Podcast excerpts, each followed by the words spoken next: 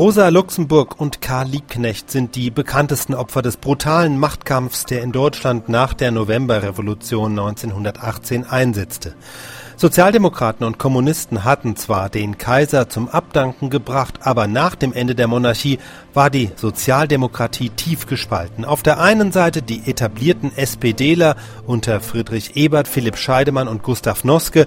Sie wollten vor allem geordnete Verhältnisse. Diesen Mehrheitssozialdemokraten stand wiederum die unabhängige Sozialdemokratische Partei gegenüber. Sie wollte grundlegend andere Verhältnisse. Hinter ihr versammelte sich die Arbeiterschaft und die Revolutionäre.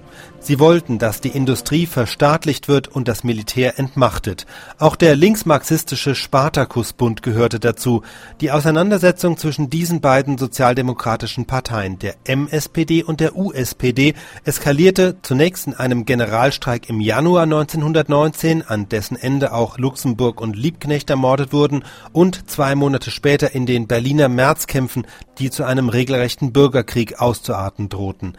Der Heeresbeauftragte Gustav Noske beendete den Konflikt per Schießbefehl. Am 13. März verkündete er den Sieg über die Aufständischen. Ich kann mitteilen, dass der Aufstand niedergeschlagen ist. Dazu hat beträchtlich ein Erlass beigetragen, den die schweren Herzen am 9. Abend unterzeichnet haben. Er lautet, jede Person, die mit den Waffen in der Hand gegen Regierungstruppen kämpfen, angetroffen wird, ist sofort zu erschießen. In höchster Not habe ich mich zu dieser Anordnung entschlossen.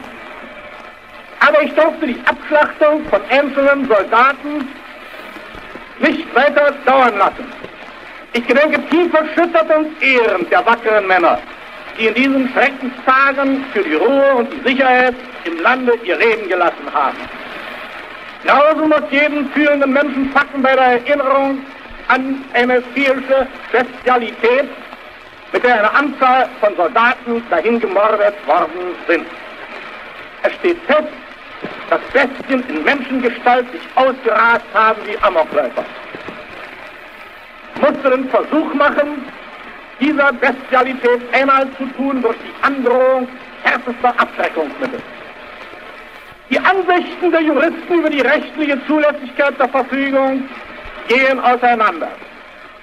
Ich lasse mich auf juristische Tüfteleien nicht aus. Wenn in den Straßen Berlins tausende Menschen die Waffen gegen die Regierung führen, Mörder und Plünderer Orgien feiern, besteht ein Zustand außerhalb jedes Rechts.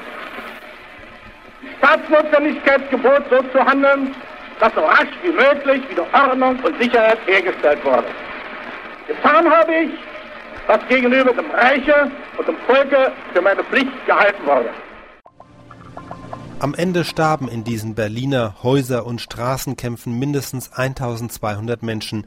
Die Märzkämpfe markieren das vorläufige Ende der sogenannten Novemberrevolution.